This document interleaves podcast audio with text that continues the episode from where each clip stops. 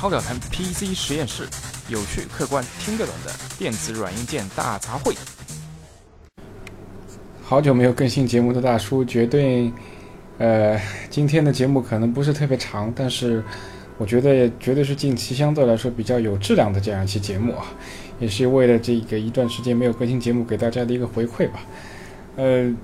其实我觉得节目更新的这个频度啊，也和这个近期的。所谓是不是市场已经进入到一个关键性阶段啊？是不是就是有价值给大家做这样的一个阶段性的总结的这样一个节目，以便帮助大家呃玩机啊，或者是购买这个硬件啊，或者是呃行业的这样的一些前瞻的呃这些总结啊，就是能给大家传递一些有价值的信息。那到今天大叔觉得那必须要做这样的一期节目了，我觉得。呃，有很多的这样的一些有价值的信息和内容，既有这个长期的这个阶段性的这个策略啊，也有那个近期就是非常呃非常 hands on 非常用得着的这样的一些呃呃这样的一些可能你马上要采购这个笔记本电脑啊或者这样的对你这信息会有一些帮助嘛。那呃那第一件是什么？是一个新闻的透析啊，是因为。呃，英特尔已经公布了这个第八代这个酷睿的 CPU 的这样的一些系列。那其中最有价值的信息就是说，它普遍提升了自己的这个呃 SQ 的核心配置啊。那即使在这个超级本里也提供了四核心八线程的这个产品啊。那在呃桌面产品上面，那更加就给出了一个这个普遍提升吧，就是 i3 基本上也提也提升到了这个四核心。八线程，i 五升级升级到了这样的一个六核心的这样的一个效果，然后主流替代这个七七零零 K 的八七零零 K，甚至提到了这个六核心十二线程的这个以前至尊 CPU 才能享受的这样的一个档次，那真可以应一句口号了，这个主流价格至尊享受是吗？我相信英特尔也是会打这样的 slogan。呃，那大叔这里要提的是什么？我觉得提两个关键点啊，第一点就是如果近期要购买。超级本的朋友绝对是值得等待的，就千万不要，因为我看最近小米也好啊，这个号称民族第一大厂的这个 Lenovo 也好啊，都在做很多促销啊，说把自己的一些这个呃上一代的这个呃，无论是 Skylake 还是这 KB Lake 的产品啊，这这这，我觉得这两个产品在笔记本产品上其实是没有什么特别大的改变，因为笔记本产品上。除了一些顶级的呃带 K 字后缀的这个摩拜 GPU 的呃摩拜 CPU 这些型号的话，可能是能够超一点点频率。但其实我觉得 CPU 在即使是在游戏笔记本上超频的这个频率，跟台式机还是没有办法相比的。因因此，而且我也许我孤陋寡闻，至今大叔没有获悉获悉哪一款笔记本用上了这个呃所谓二二零零系列主板的这个 Optane 的这个。这个介于这个所谓内存 SSD 之间这样介质的这样的一个产品，也许有，但是也是很极少数的 SKU。那因此从笔记本角度，其实呃 k b l a k Skylake 相差真的是不是那么大，尤其是在呃频率既定的情况下。那为什么要等待呢？是因为确实四核心八线程首次出现在 Ultra 这个极低电压产品的机械当中是。对于这个超级本这一系列是一个非常大的这个帮助啊。那听到这儿，嗯，可能有这个我们铁杆粉丝很认真听我们节目的这个朋友会问：哎，那大叔小 B 你们不是说，哎，这个要等这个 Ryzen APU 嘛？那 Ryzen APU 也是呃，我看新闻嘛，其实在那个 AMD 官网上已经有已经有具体的一些 SQ 的介绍了，但据说最晚会在二零一八年的这个。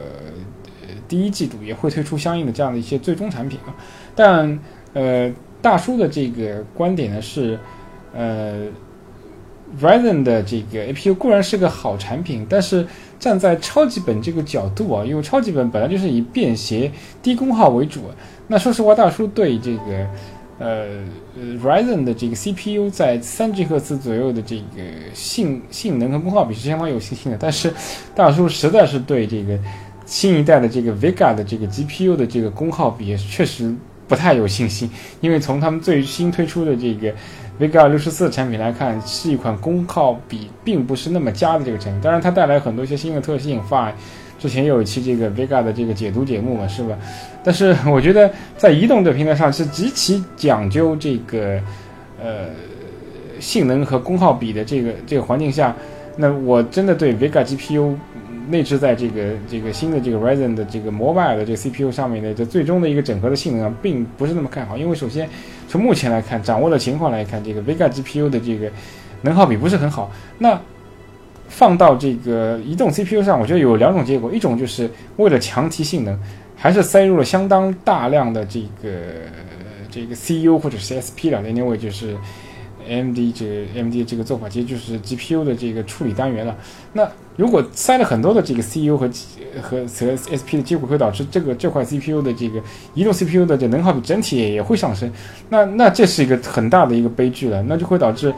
呃，本来 AMD 可以在这个台式和笔记本上都会翻身，但是如果呃为了这个性能而强塞这个移动这样的一个移动 GPU 单元的话，就会导致整体的能耗比不佳。那超级本大家都知道。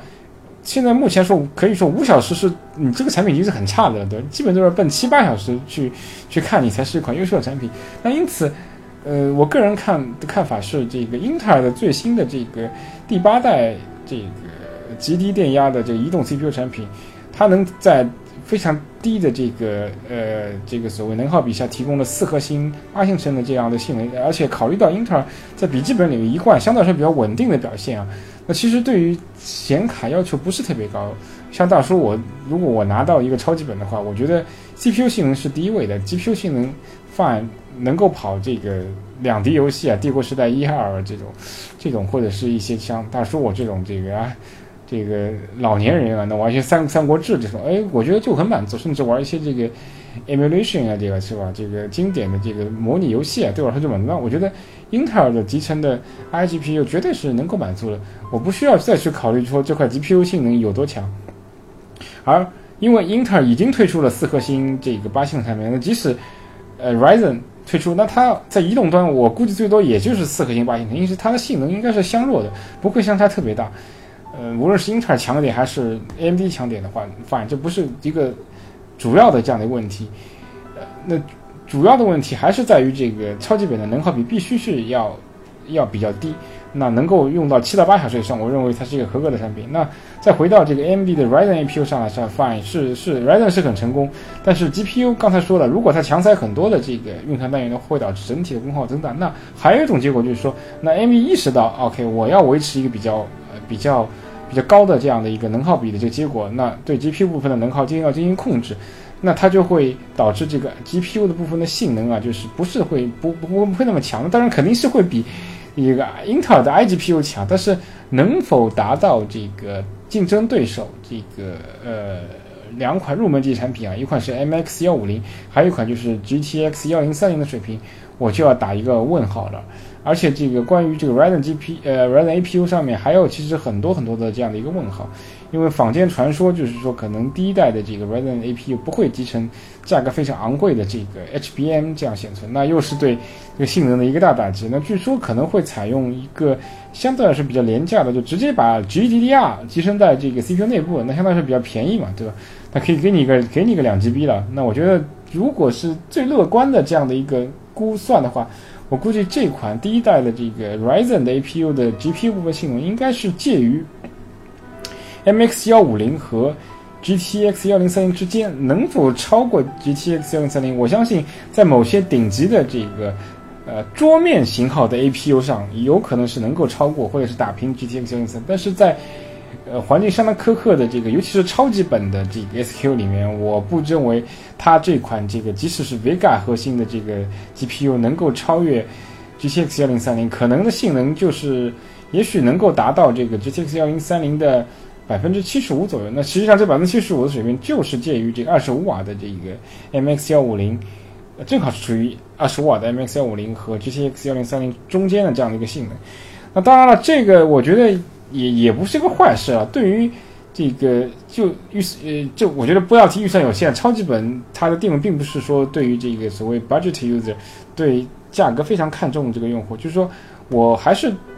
希望这个超级本 GPU 的这个性能稍微强一点的话，用户还是有吸引力。毕竟它还是能够啊，说不定以后再抄一抄的话，还是能够接近于 GTX 幺零三零。那我觉得就是各取所需吧。如果你真的对超级本的 GPU 性能那么的看重的话，那你还是可以等待这个，呃，Ryzen 的这个 APU 上市的相关的产品上市。那如果你不是那么在意的话，我觉得现在就不用犹豫，因为马上就是个开学季了嘛，你可以稍微等一下，等个一个月左右。那相信的这个酷睿第八呃酷睿八的这个四核心八线程的带这个超低功耗的超级本的相应的产品很快会上市，那所有的这个 OEM ODM 厂家都会跟进，我觉得这是一个呃非常不错好的这样的一个一个选择。那呃啰啰嗦嗦说了。这么多呢？那大叔还是想这个引申开，再去讨论一个话题。因为接下来这个新闻，我想跟大家分享的就是说是，嗯，这个呃，Xbox 最新的这个 Xbox 这个呃产品，呃，这呃应该是就是这一周已经是上市了。它叫 Xbox 呃 One X 吧，好像是，如果我没有记错的话。呃，那它的这个产品，我觉得为什么作为这个 PC 党还是值得看一下呢？我觉得。它这个产品推出啊，我觉得其实是从侧面其实可以是为上一代啊上一代这个 AMD 的这个所谓模块化 CPU 设计去做一个类似于平反，因为在这个系列，无论是呃为这个 Xbox 定制的这这一整套硬件系统，还是给 PS4 或者 PS4 Pro 定制的这系统，其实都是基于。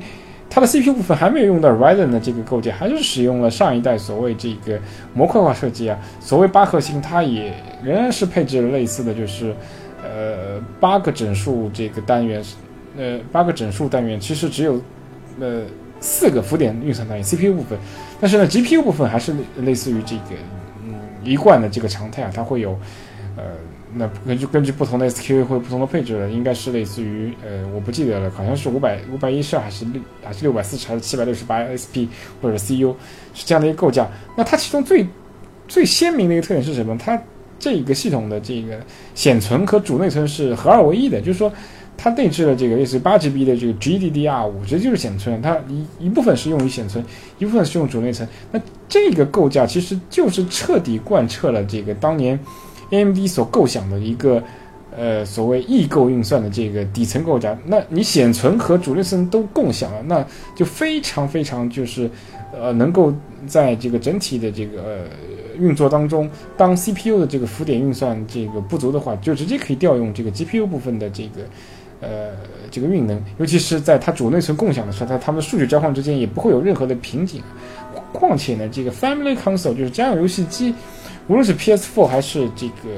这个 Xbox，它都是相对是一个封闭的这样的系统。那在这个封闭的系统里面，那就很简单，就是说我为了提提高我这个整个作品这游戏作品的这个效能，我不可能像在 PC 领域里面，嗯，即使是微软的，我也不可能在在在在后面使什么绊子，是吗？就是我我知道你一狗，哎，我就是不用，我就是要拖累死你这个模块化设计，不会，因为你现在是完全是自家的产品，是吧？你是运行一个。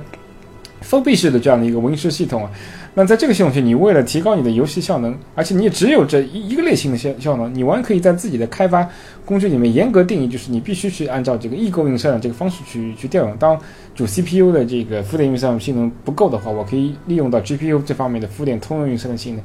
那因此呢？真的就是在这种，而且啊，还有一个重要一点，就是说这次最新的这个 Xbox One X，它的这个代工完全变了，就使用了十六纳米这个台积电代工，而以往的话，我记得好像是应该也有台积电代工的部分，但是好像大部分是使用这个 AMD 以前自己的这个晶圆加工厂 GF 啊这个加工，呃，那上一代的这个嗯这个八三零零这档这这系列产品啊，那我记得。它最先进的制程也只不过达到了这个三十二纳米，那同样 APU 也是类似，应该没有用过这个二十纳米这样的一个制程了。那这次一下子跳到了十六纳米，那意思说功耗的部分的问题也彻底解决了。因此，呃，当然到目前为止，现在我们还没有一些就是可以呃使这个 Xbox One 的跟 PC 去做一个直观对比的这样的一些数据。如果有数据的话，以后大叔会跟大家分享。那其实我觉得，如果是有一个通用的这个跑分的一个软件，比如说 Three Mark，可以在这个 Xbox 上 run 的话，我觉得你客观对比下，你就会发现，呃，这个类似的 AMD 呃的构架，在这个特殊的这个呃微环境下，niche environment 下面是相当出色的，并没有任何这个问题，所以往往这个。呃，一个新的构架是否成功与否，不仅仅取决于它的这个所谓自己的这个呃设计的理念啊，往往取决于市场以及它的这个所谓整个价值链当中的合作伙伴的这个配合度啊。那很明显就是微软在呃呃通用 PC 这个领域并没有对异构运算进行非常好的这样的一个支援啊。而 AMD 本身在这个通用 PC 领域的号召力也不是特别强啊。那从这次，呃，新推出 Ryzen 的这主板啊，那个一片混乱，就刚刚上市的时候 CPU 有，主板买不到，情况相当相当相当相当这个呃相当相当不好。那导致第一批忠粉往往就是抱着 CPU 在那边这个大骂说：“哎，这个主板怎么还没有来？”那这无论是我觉得是主板 OEM 的问题，还是这个 AMD 问题，就是说。可以说整个 AMD 的生态环境，它的影响力肯定是远远不及英特尔的，会导致了这样的一个结果。那，呃，呃，这个话题呢，我只是就是说也想重新聊一聊嘛，就是给大家这样的一个新的思路啊。其实有的时候我们也不一定一定要怒批，就是说那个八三零零是渣油啊，这个 Ryzen 就是好。其实大家换一种角度都会发现，其实有些问题真的是不可描述和很深的这样的一个黑洞啊，大家深究下去就是没有底的，因为。用好自己的产品才是最好的这个结果嘛。好，那今天的这个两大新闻分享就跟大家分享完了。那这集的这个题目我真的不知道会怎么定啊，因为信息非常多，非常乱，但是我都认为是一个非常有价值的信息。那接下来后十五分钟，可能才是今天大叔想跟大家谈的一个核心的问题，那就是说。PC DIY 究竟会走向什么样的这个方向啊？那大家有没有会觉得，其实 PC 经过这么多年的，包括当中被大家所所诟病的所谓英特尔的这个挤牙膏的时代，包括现在 Ryzen 又又又复出了，又又翻身了，是吧？那 Ryzen 又推出了很多四核心、八核心、十二核心、十六核心，甚至三十二核心的产品。那那我觉得是不错，AMD 是又让整个 CPU 市场激活了，重新进入一个超级竞争的一个状态啊。那消费者可能会最终得到很多实惠啊。嗯，但是呢，我觉得 PC 这个尤其是兼容 GX 八六这样的一个构架，已经 run 了将近二十多年了。那所有的这个参与其中的这个厂商也好啊，价呃整个价值链吧，有厂商有消费者，我觉得至少从我个人角度，我觉得真的已经已经已经有点疲了，已经很 boring，就是我。呃，是每每年的产品似乎有一些提升，那无论是百分之十提升呀，百分之五十提升呀，就整个这个游戏规则和这个构架的方式方法都有点老了，就大家觉得很疲惫。是每年我哪怕我现在预算很充足，我每年都能更新一台呃最强的两万元级别的游戏笔记本，但你跟上年的产品比，你你觉得你这个新产品给你带来什么样的乐趣呢？我觉得所谓 DIY 也好，或者是仅仅是从追求性能，或者是追求。呃嗯，这个玩机当中的这样的一些这些这些快感，我觉得这是越来越弱了。那就是因为我们整个环境其实本身已经进入了一个巨变期啊。那除了部分这个核心粉丝啊，这核心 core hardware 这个 player 这样的一些这个玩家啊，这些这还是热衷于我刚才刚才说的这个每年更新硬件这样的一些玩法，其实。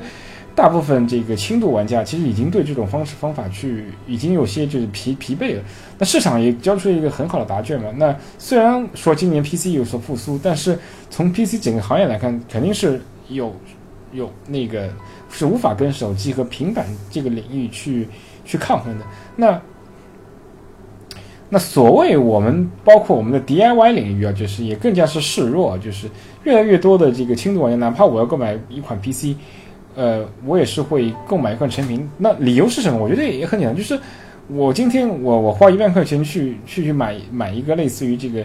呃，无论是笔记本的这个所谓的所谓的准系统也好，还是这个台式机的这个兼容机或者是品牌机也好，我觉得其实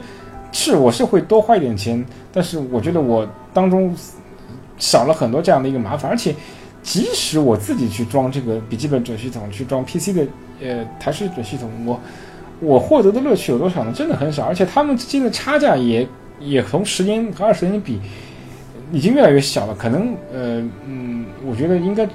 正常情况下，在一些这个高性价比的 SQ 前面，可能无论是台式机和笔记本这系统之间的这个这个差价，可能也都在百分之三十之间。那你十年二十年前，可能这个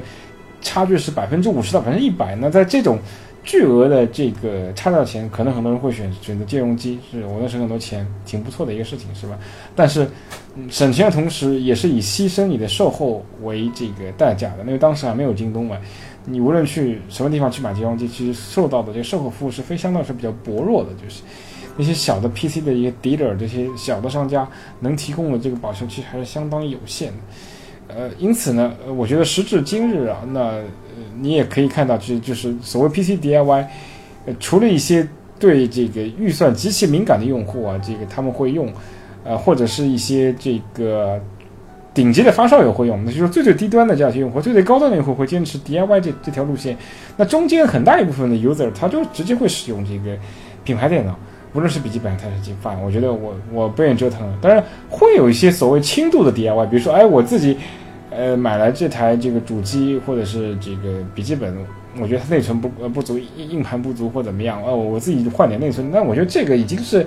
已经跟所谓最初的这个这个 PC 金融机刚刚出现的市场上那种那种震撼性，而我可以自己亲手组装一台这个电脑，这种感觉已经是完全不一样了。这只是一种轻度的，我觉得最多可以称作为 mod 吧，就是不能可以称作为一个 DIY 的这样的一种方式方法。那。那今天大叔是要提什么什么样的一个观念呢？我不知道之前有没有我们我们听众粉丝里面有没有关注这个呃树莓派这样的一个产品啊？这个 Raspberry 啊，它的这样的一个呃出现，它的它的这个它这个产品其实是一个蛮复杂的一个一个定义。我觉得真的是产品本身看似很 lame 很很精简，但是其实它带来的这样的一个概念是非常震撼的。它是一个什么样的一个概念？其实它就是。呃，一一块主机板，但是麻雀虽小五脏俱全，它是使用 ARM 结构的这个这个核心 SOC，它呃目前最新的这样的一个 SQ 的话，它是用了一块 Broadcom 这个一点二 G 赫兹的这产品，板上带了一 GB 的这个呃运作内存，啊，当然它可支持的这个系统就是非常丰富了，它既支持这个定制的这个 Linux 系统。那个系统里面甚至带一些最最基本的，比如视频播放啊，这个呃呃文件管理啊这些最最基础的功能没问题。甚至它甚至还有呃专用的这个模拟器的系统，就是说刷了这个系统以后，就里面带了几乎市面上所有的这个模拟器，包括红白机，包括这个呃 Sega Mega Drive 就是国内所出的立体机，包括 PlayStation 一，包括任天堂六十四，包括还有很多这个街机的这样一些模拟器都有。这个相应的资源在 YouTube 上其实非常多，经常有人整理出来一个说，我，三十二 GB 的所有这个他们叫 Retro Game，就是这这老老游戏的这个这个这个包，你下载下来往里一扔啊，fine，成千上万个这个老游戏，所有的游戏都在里面，你你想怎么玩就怎么玩。嗯，那这个是一其中一个应用，就是那当然它最最厉害的是什么？它甚至也支持安卓。就是安卓这个也也不稀奇是吗？是因为它本身就是基于这个 ARM 来来来设计过产品。你说能说安卓其实很正常，但是它最厉害的还支持这个 Windows 这个 IoT。那 OS IoT 其实就是呃微软在二零一五年呃为物联网呃设计的这一块非常瘦的这款系统，非常精简的系统。它的硬件要求是极低极低的，但是它能够运行 Windows x 八六的核心。当然它可能会对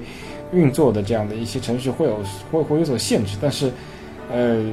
毕竟它本质上还是一款这个完整完整功能的 Windows 十，而且树莓派这个系统已经呃从应该从二代开始就被微软支持，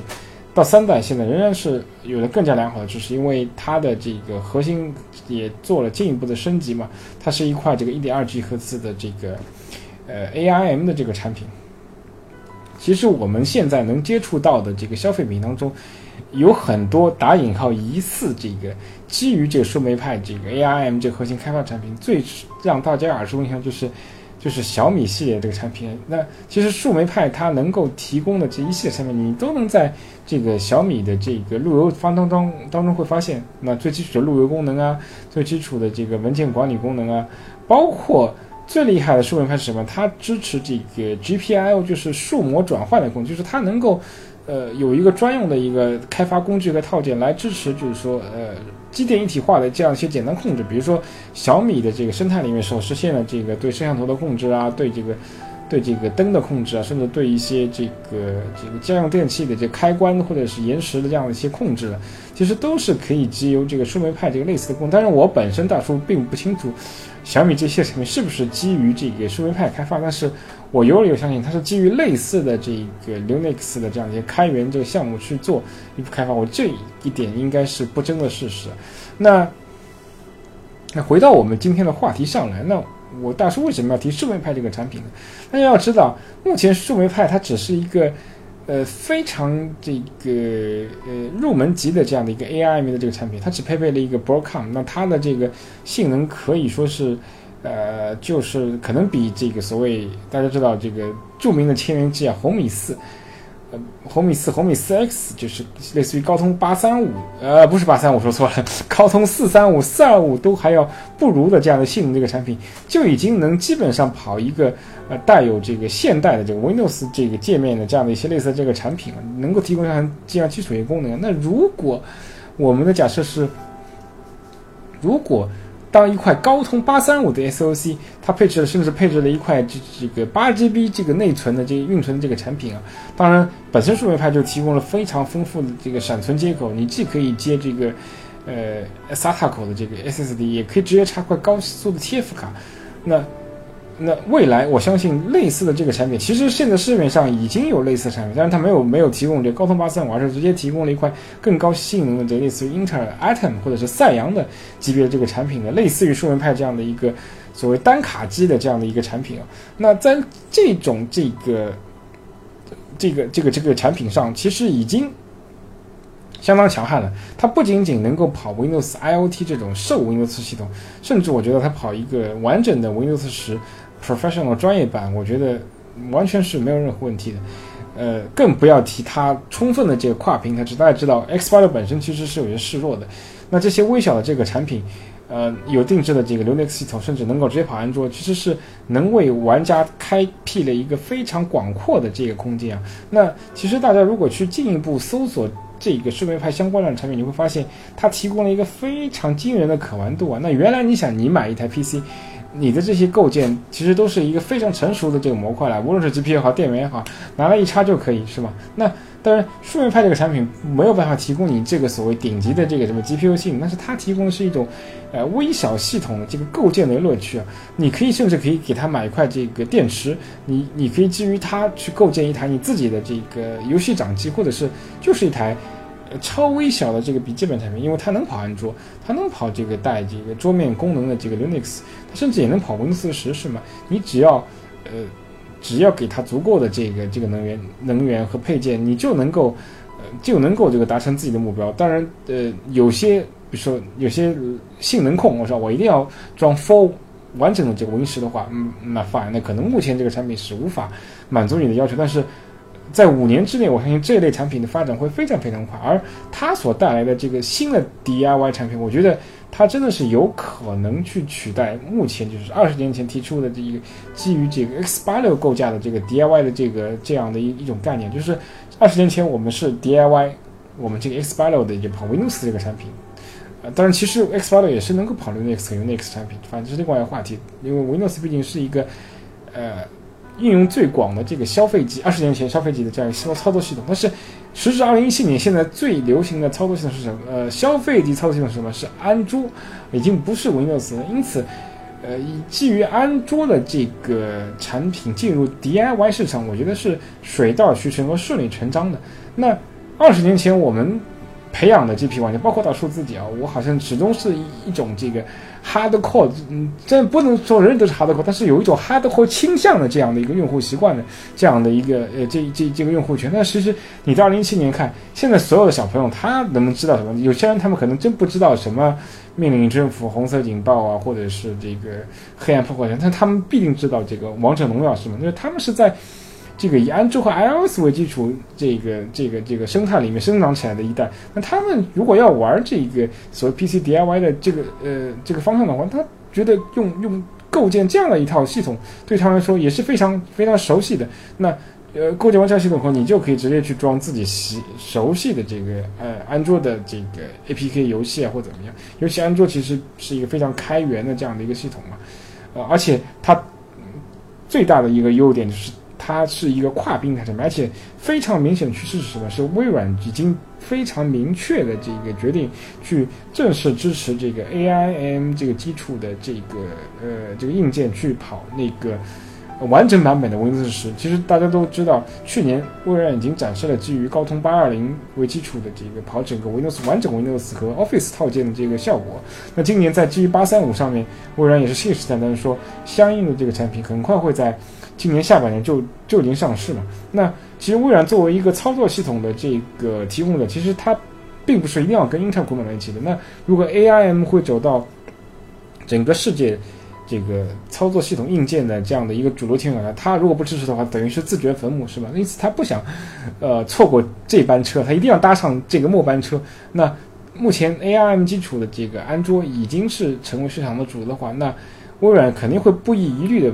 去精简或者是提高自己 Win 十在 ARM 系统上面的这样的一个运作效率啊。那从二零一五年起，它其实就已经准备了这一手，就是 Windows IoT。那当时因为是完全是基于一个物联网呃这这一个平台去提供的系统，那不是那么在消费层面被大家所熟知。那在二零一七年，我可以说，那微软的这个野心啊，其实它已经昭然若揭了。它是希望未来的这个形成一个新的这样的一个 DIY 的这样的一个基于 ARM 这个硬件的这样 DIY 市场，呃。它的系统是不可或缺的，不能说被你们安卓或者是其他 Linux 所独占。Windows 必须是这个新或者是即将形成的这个超级 DIY 的或超级这个呃基于这个 ARM 硬件市场的一个必要的这个参与者。那呃，我刚才漏了一这个非常吸引人的点，就是呃，其实大叔在之前节目中也提过，就是三 D 打印啊，其实也在日趋成熟啊。其实你可以去发现，就是老外。已经是有很多的玩家去去玩这些，就是说，因为那个呃，基于这个 ARM 树莓派的这个这个这块这个所谓卡式的这个主机，它体积非常小，因此在使用目前的一些呃比较这个新的这个 3D 打印机里面，你完全可以设计一个自己想要的这个。呃呃，不管是纹路也好，或者是有设计感的也好，这样的一个一个主机外壳，就是你想要什么样的一个外壳，只要你有足够的这个 OutCAD 或者是类似于其他这个建模啊，这个三三 D 打印的这样的一些设计的功力的话，你就可以设计出来。那这个 DIY 的这个乐趣啊，这个我觉得真的是不能和现呃不能和现有的这个所谓 PC 的这个硬件去相比。虽然我们在做这样一套系统的当中可能会花了更多的时间，但是。你不觉得这本来就是折腾的乐趣吗？而已经运行了二十年，呃，虽然号称非常成熟，但是我觉得在所谓 DIY 之间的这个这个乐趣，真的已经非常非常小。因为所有的这个机箱其实都是同质化，所有的硬件 PC 硬件的更新其实就提升一个性能，但是你在整个搭建这个系统当中的乐趣呢，其实已经已经非常非常弱了。那无论是可能前两年笔记本的准系统为这个 PC DIY 的这个。这个这个整个这个所谓业内啊，带来了一些新的这样的一些呃多样化的这样一些尝试，但是毕竟啊，这个即使即使是笔记本的主系统，它还是基于这个 S 八的过来，因此它的所所所能提供的这个所谓可 DIY 的这个框架是非常死的，而不像数位派这样的一些一个所谓新一代的产品，无论它是从底层硬件还是还是它的外壳，还是它的延伸配件，都可以为呃。都可以为我们新的玩家提供一个所谓一个不同次元的，所以就是 next generation 的这样的一种 imagination，就是你可以由自己很多的这个这个遐遐想放置在自己产品当中，嗯，可以，你可以 DIY 一套这个仍然是传统的一套类似于这个嗯智能电脑系统，对吧？你可以运行不同的系统，也可以利用它去控制搭建一套真正的这个机电一体化控制这个家电的系统。甚至你可以做一些自己的这样的一些小的这样的一些发明啊，甚至还能产生一些非常有价值的这个机电一体化控制的这样的产品，还能卖钱哦。这，呃，因此，呃，大叔在这里就是做一个这样的一个预测吧，不负责任的预测。我觉得可能五年之内，那基于这个 AIM 产品的这个 DIY 会逐渐逐渐取代以目前这个呃所谓这个呃英特尔 X 八六为构架为硬为硬件基础的这个 DIY 市场。那新的 DIY 市场，呃呃，明显从无论从硬件、软件，还是从这个呃可玩性的这个程度上面，其实已经远远的超过这个呃经典的所谓旧的一点零时代这样的系统。其实，呃，也并不是所有的这个传统的 OEM 它没有看中这点。嗯，我记得好像华硕其实已经最近也推出了一套类似于树莓派的这样的一个产品啊。那我觉得，啊，其实我们都说渣硕这个是吧，坚硕是吧？但是你不得不否认，这个华硕在呃这方面上面还是比其他一些什么雕牌啊，对吧？什么其他因为这个飞行走兽的这个品牌有那么一点前瞻性。因为我觉得，呃，英特尔这个能带给他这个整个供应链这些这些小弟们的这个未来的这样的一些市场的这个能力，已经是越来越弱。包括英特尔自己，其实他自己都说，哎，他可能会逐渐放弃一个所谓传统 PC 的市场，或者是不会投百分之百的精力在这个传统 PC 的这个硬件产品升级换代，花花很多精力。它的未来方向也是在这个人工智能啊，包括物联网方面这样的一些。这样的一些机会啊，那可想而知，英特尔自己都是在往小型化方向就发展，呃，传统的这个所谓 X 八六的 hardcore 部分的这个投入会越来越弱，那下游这些厂商当然也会伺机而动啊。那我觉得作为我们这个所谓这些玩家的话，也应该及时把握潮流啊，我们不应该就是老还是沉溺在一些就是非常每年的鸡肋的产品上的一些一些一些一些这样的一些折腾啊，我觉得。应该及时把握这个新的趋势啊，多放入一些精力在这个树莓派类似产品上的这样的一些、这样的一些这个玩机啊折腾方面，也能及时为自己这个积累，呃，相当好的这个所谓行业前瞻性的这个经验。也许，如果你现在还是一个在校学生的话，也许你这方面的这份经验能真正真正能够为你在。大学毕业求职以后的这个找工作当中提供一个非常有利的这个帮助啊，因为未来就是基于一个超呃这个这个基于 A I M 平台的开发或者一些或者一些这个 infrastructure 的建设是非常重要的。那今天或者是前十年啊，你说你呃你会这个装这个这个 P C 系统的这个这个系统能够能够做一些这个 P C 系统这样的一些。呃，硬件故障排除维护啊，可能你就是能够讨得一碗这个 IT happy 这个饭了。但是在未来十年到二十年之间，我我可以负责任的告诉你，你必须是会折腾这个所有的 ARM 受系统，能够管理这个 ARM 受系统的这个呃，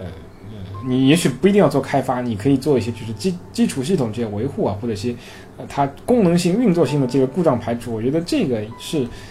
是新一代这个 Haptic 所必须所具有的这样的一些最基本技能，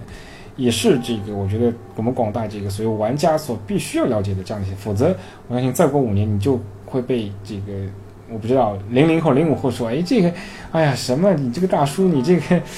你这个老人家是吧？玩的这个什么什么什么这个很很很很很 stupid、很 simple 的这个这个 X 八六的硬件 DIY，你这根本就不 DIY。我们玩的这个这这套这个。”呃，树莓派或者是类似 ARM 的这个 DIY，能从硬件、软件，甚至是整个外壳、整个系统的这个配置，呃，上进行彻底 DIY，这才是真正的 DIY。你这套真的是很很很 low 啊，很 out。OK，我相信所有的玩家都不想被自己的后后生啊，或者是嗯，被你自己的这个，甚至是子女啊，说你玩的这已经是古董了，是吗？因此，活到老学到老。呃，我们 PC 实验室也会花相当大一部分精力会。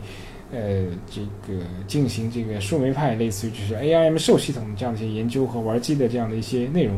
也希望大家会感兴趣吧。好，今天啰啰嗦嗦说了这么一些呃，